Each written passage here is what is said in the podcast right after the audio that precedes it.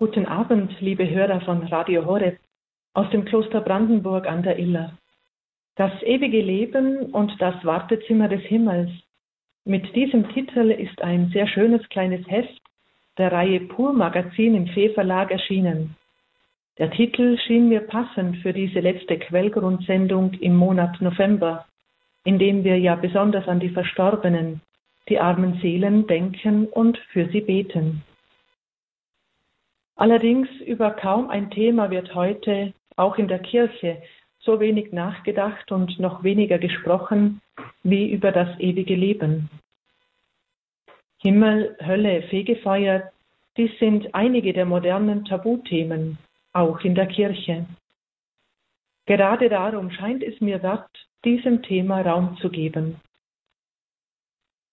Eine sehr gute Beschreibung dessen, was heute in den Köpfen zum Thema ewiges Leben noch vorhanden ist, habe ich vor einiger Zeit in einem Film gefunden. Dort ging es um eine junge Frau und Mutter, welche die Diagnose Krebs erhielt und wie sie damit umging. Dem Titel nach hätte man erwarten können, dass der Film sich auch mit der Frage nach dem ewigen Leben auseinandersetzt. Dieser Frage war aber nur eine sehr kurze Sequenz, kurz vor dem Tod der Hauptdarstellerin gewidmet, als diese ihre Freundin fragt, ich will wirklich, dass es einen Himmel gibt, ist das armselig? Worauf die Freundin antwortet, hm, nicht armselig, heuchlerisch womöglich. Denkst du, sie lassen mich da rein? Darauf wieder die Freundin. Nur wenn der Türsteher beide Augen zudrückt. Das letzte Wort vor ihrem filmischen Tod war dann Wodka Tonic, den die Freundin gewissermaßen an der Bar da oben für sie bestellen sollte. Zunächst war ich ehrlich gesagt sehr betroffen darüber, wie banal das Thema abgehandelt wurde. Und der Film hatte mich inspiriert zu einem Gegenentwurf in Form eines Vortrages. Bei längerem Nachdenken über diese Filmsequenz fand ich aber doch noch erstaunliche Anklänge durchschimmern. Zum Beispiel die tief im Menschen verankerte Sehnsucht nach einem ewigen Leben und dem Himmel. Die Erkenntnis, dass man doch im Leben sehr wenig daran gedacht hat, dass dieses Leben hier einmal enden könnte. Immerhin ein gewisses Maß an Sündenbewusstsein.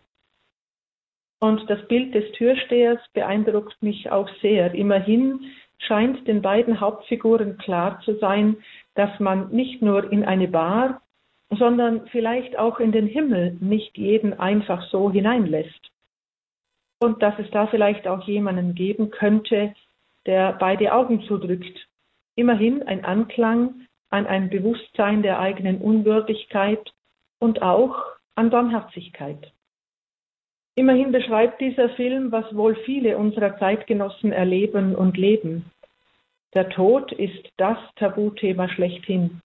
Und wer sich erst im Angesicht einer lebensbedrohlichen Krankheit mit dem Thema Sterben und was dann zu befassen beginnt, macht unter Umständen die Erfahrung der unklugen Jungfrauen, die kein Öl für ihre Lampen dabei hatten. Denn die Krankheit lässt kaum Zeit und Kraft, um sich intensiv diesen doch alles entscheidenden Fragen zu widmen. Eigentlich ist ein solches Verhalten jedenfalls sehr seltsam, denn nichts ist so gewiss wie der eigene Tod. Jedes kleine Kind wird früher oder später mit dieser Tatsache konfrontiert. Aber es erscheint heute brutal, Kindern von Himmel, Hölle und Fegefeuer zu sprechen. Aber stimmt dies auch wirklich? Ist es nicht eigentlich viel brutaler, einen Menschen auf eine Reise zu schicken und ihn über das Ziel der Reise völlig im Unklaren zu lassen? Wie könnte er das Ziel erreichen, wenn er nicht einmal weiß, ob seine Reise überhaupt ein Ziel hat und wenn, wo es denn wäre. Wie dumm würde man einen solchen Menschen mit Recht bezeichnen? Aber genau so lebt ein nicht unerheblicher Teil unserer Gesellschaft, ja sogar weite Teile innerhalb der Kirche. Es empfiehlt sich also, es den klugen Jungfrauen im Evangelium gleich zu tun die sich bei Zeiten um genügend Öl für ihre Lampen kümmerten.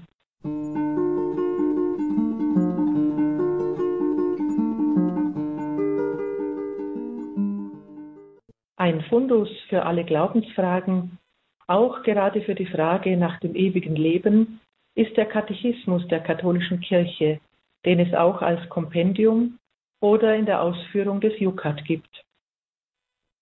Das Glaubensbekenntnis, das wir jeden Sonntag in der Liturgie der heiligen Messe beten, gipfelt in der Verkündigung, dass die Toten am Ende der Zeiten auferstehen und dass es ein ewiges Leben gibt.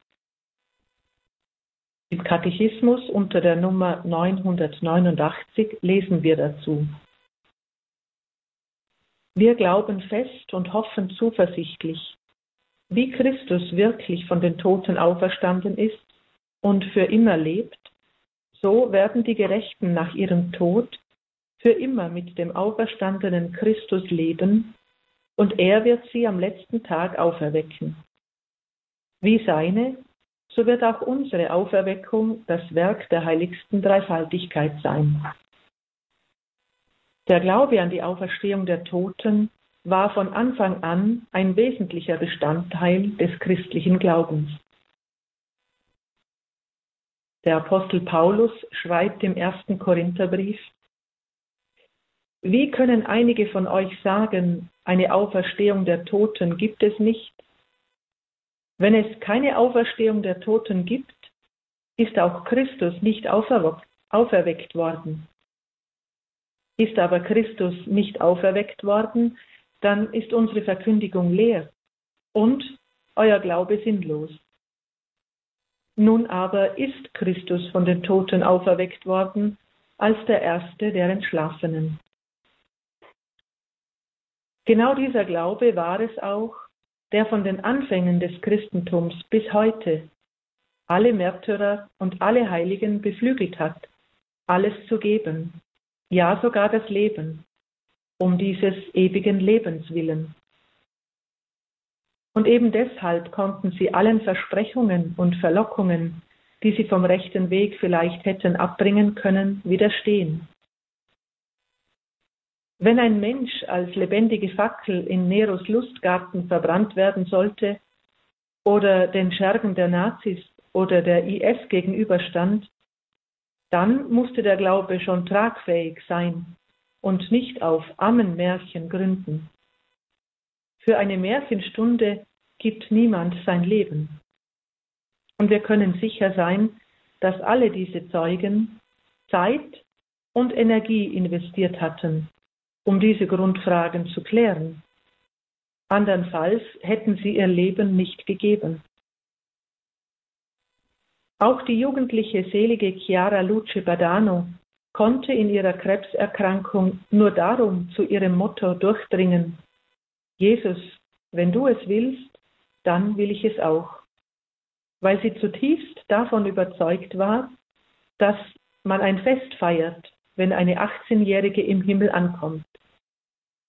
Zu dieser Überzeugung konnte sie nur gelangen, weil sie die Bibel schon als Kind als mein Buch bezeichnet, täglich darin gelesen hat und sich vom Wort Gottes führen und auch verändern hat lassen. So konnte sie auch in den letzten Momenten auf Erden zu ihrer Mutter sagen, Ciao Mama, sei glücklich, denn ich bin es.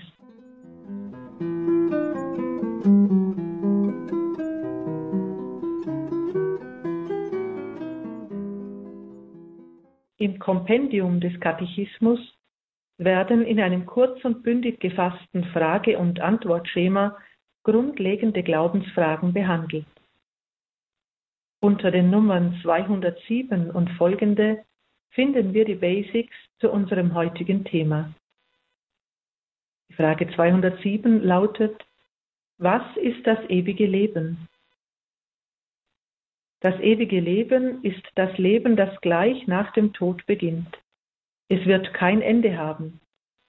Ein besonderes Gericht durch Christus, den Richter der Lebenden und der Toten, wird für jeden Menschen dem ewigen Leben vorangehen, und durch das letzte Gericht wird es bestätigt werden. Die Frage 208 lautet, was ist das besondere Gericht? Es ist das Gericht der unmittelbaren Vergeltung, die jeder gleich nach seinem Tod in seiner unsterblichen Seele entsprechend seinem Glauben und seinen Werken von Gott erhält. Diese Vergeltung besteht im Eintreten in die Seligkeit des Himmels unmittelbar oder nach einer entsprechenden Läuterung oder im Eintreten in die ewige Verdammnis der Hölle. Frage 209 lautet, was versteht man unter dem Himmel? Unter Himmel versteht man den Zustand höchsten, endgültigen Glücks. Jene, die in der Gnade Gottes sterben und keiner weiteren Läuterung bedürfen, werden mit Jesus und Maria, mit den Engeln und Heiligen vereinigt. Sie bilden so die Kirche des Himmels, wo sie Gott von Angesicht zu Angesicht schauen, in einer Liebesgemeinschaft mit der heiligsten Dreifaltigkeit leben und für uns eintreten. Und die Nummer 210 beantwortet die Frage, was ist das Purgatorium, das Fegefeuer?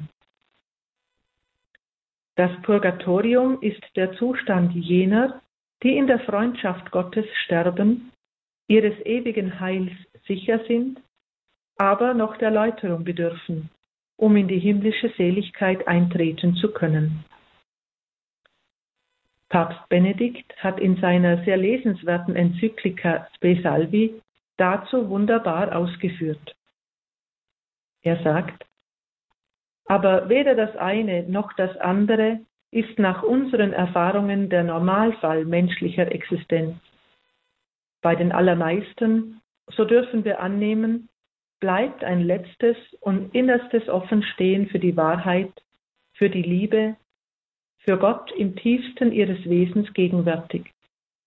Aber es ist in den konkreten Lebensentscheidungen überdeckt von immer neuen Kompromissen mit dem Bösen.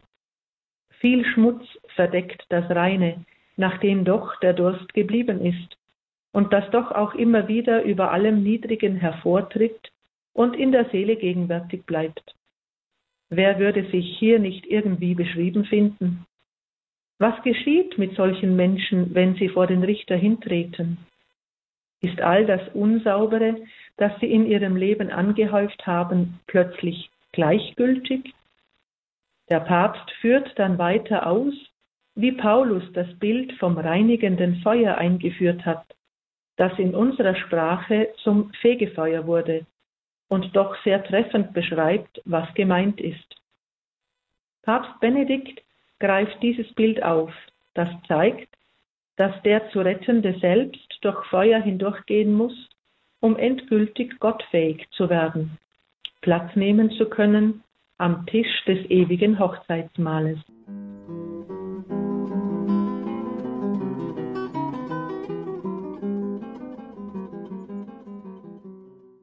Das Fegefeuer könnte man also durchaus auch als Wartezimmer des Himmels bezeichnen. Jene Seelen, die sich in diesem Wartezimmer befinden, bezeichnet die Tradition gemeinhin als arme Seelen. Arme Seelen insofern, als sie noch durch das reinigende Feuer hindurchgehen müssen. Und arm auch deswegen, weil sie selbst dafür nichts mehr tun können. Aber da es aus diesem Zustand nur einen einzigen Ausgang gibt, nämlich den in den Himmel, in die ewige Glückseligkeit bei und mit Gott, so sind sie auch schon glücklich. Denn sie wissen ganz sicher, sie sind gerettet und befinden sich im Wartezimmer des Himmels. Und obwohl sie für sich selbst nichts mehr tun können, sitzen sie in diesem Wartezimmer keineswegs untätig, denn sie können sehr wohl für die noch auf Erden Lebenden etwas tun. Sie können bei Gott für diese Fürsprache halten. Und dies ist ihnen ebenso eine große Freude. In der Welt des Glaubens sind die Grenzen zwischen Mensch und Mensch durchlässig in einem Himmel und Erde umfassenden Geben und Empfangen, für das niemand zu gering und niemand zu groß ist. So sagte Kardinal Ratzinger 1973 in seinem Buch Die Hoffnung des Senfkorns. Der Vorhang zu unseren Verstorbenen, die uns im Leben nahe standen, und zu allen armen Seelen im Wartezimmer des Himmels, sowie auch zu den Heiligen des Himmels selbst, ist hauchdünn. Wir können den armen Seelen zu Hilfe eilen und sie uns. Wir können nicht nur an sie denken, uns an sie erinnern. Wir können vor allem im Gebet, durch Almosen geben, Bußwerke, Ablässe und bevorzugt im heiligen Messopfer ihnen helfen, schneller aus dem Wartezimmer in den Himmel zu gelangen. Dies alles sind ebenso Werke der Nächstenliebe, wie wenn wir einem Bedürftigen auf Erden hilfreich zur Seite stehen. Sie, die armen Seelen ihrerseits, haben große Freude daran, wenn wir sie um Hilfe bitten, denn sie helfen gerne. Und vor allem helfen sie uns gerne, wenn es darum geht, schlechte Gewohnheiten zum Beispiel abzulegen. Denn sie haben große Fürbittkraft und sie wissen um die Konsequenzen unserer Worte und Handlungen auf der anderen Seite des Vorhanges. So stehen sie uns mit ihrer Hilfe gerne bei.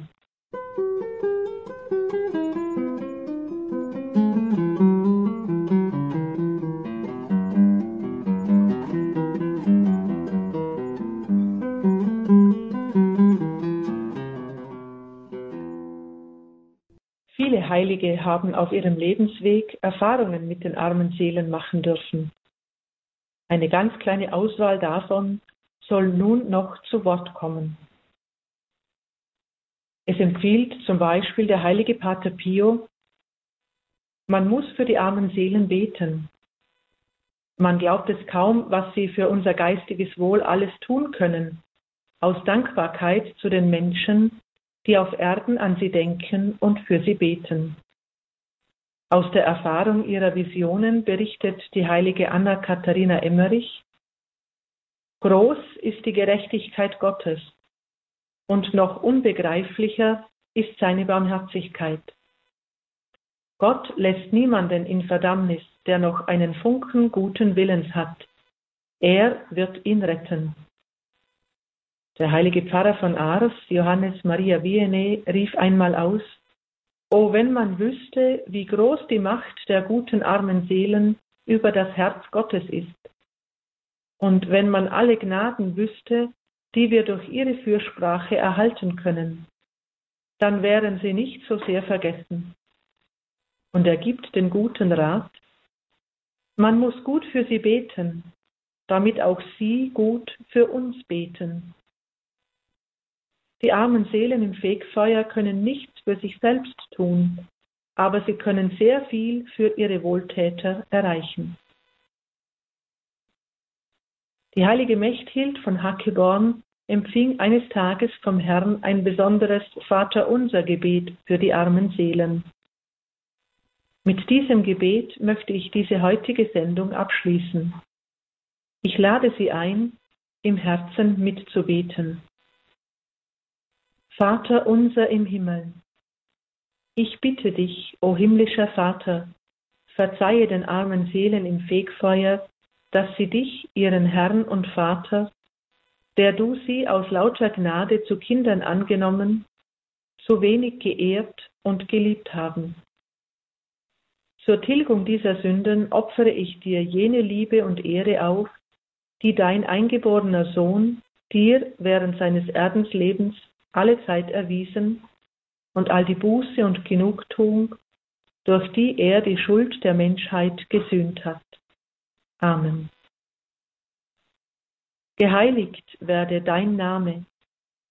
Ich bitte dich inständig, o gütigster Vater, verzeihe den armen Seelen, dass sie deinen heiligen Namen nicht immer würdig geehrt, sondern ihn oft leichtfertig ausgesprochen und durch ein sündhaftes Leben sich des christlichen Namens unwürdig gemacht haben. Zur Genugtuung für diese ihre Sünden opfere ich dir alle Ehre auf, die dein vielgeliebter Sohn auf Erden durch sein öffentliches Wirken deinem Namen erwiesen hat. Amen. Dein Reich komme. Ich bitte dich, o gütigster Vater, verzeihe den armen Seelen, dass sie dich und dein Reich, in dem allein wahre Ruhe und ewiger Friede zu finden sind, nicht immer mit Andacht und Eifer gesucht haben. Zur Sühne für ihre Gleichgültigkeit opfere ich dir das heilige Verlangen deines Sohnes auf, auch sie in sein Reich aufzunehmen. Amen. Dein Wille geschehe wie im Himmel, so auf Erden. Ich bitte dich, o gütigster Vater, verzeihe den armen Seelen, dass sie dir nicht immer gehorcht, sondern oft nach ihrem Eigenwillen gehandelt haben. Für ihren Ungehorsam opfere ich dir die vollkommene Gleichförmigkeit deines Sohnes mit deinem heiligsten Willen und seinen demütigen Gehorsam bis zum Tod am Kreuz. Amen. Unser tägliches Brot gib uns heute. Ich bitte dich, o gütigster Vater, verzeihe den armen Seelen, dass sie das allerheiligste Sakrament des Altares zu wenig geschätzt oft gleichgültig oder gar unwürdig empfangen haben. Für diese ihre Sünden opfere ich dir die große Heiligkeit deines Sohnes auf und seine glühende Sehnsucht, uns dieses höchste Gut zu schenken. Amen. Und vergib uns unsere Schuld, wie auch wir vergeben unseren Schuldigern. Ich bitte dich, o gütigster Vater, verzeihe den armen Seelen im Fegefeuer alle Schulden, die sie durch ihre Sünden auf sich geladen haben, besonders, dass sie ihre Feinde nicht geliebt und ihnen nicht verzeihen wollten. Für diese Sünden opfere ich dir das innige Gebet auf, das dein Sohn am Kreuz für seine Feinde an dich gerichtet hat. Amen und führe uns nicht in Versuchung. Ich bitte dich, o gütigster Vater, verzeihe den armen Seelen, dass sie oft den vielfältigen Versuchungen des bösen Feindes nachgegeben haben. Für diese ihre Verfehlungen opfere ich dir den glorreichen Sieg Jesu Christi, deines Sohnes, auf, mit dem er die Welt durch sein heiliges Leben, Leiden und Sterben überwunden hat. Amen sondern erlöse uns von dem Bösen und von allen Strafen durch die Verdienste deines lieben Sohnes und führe sie und uns in das Reich deiner ewigen Herrlichkeit. Amen.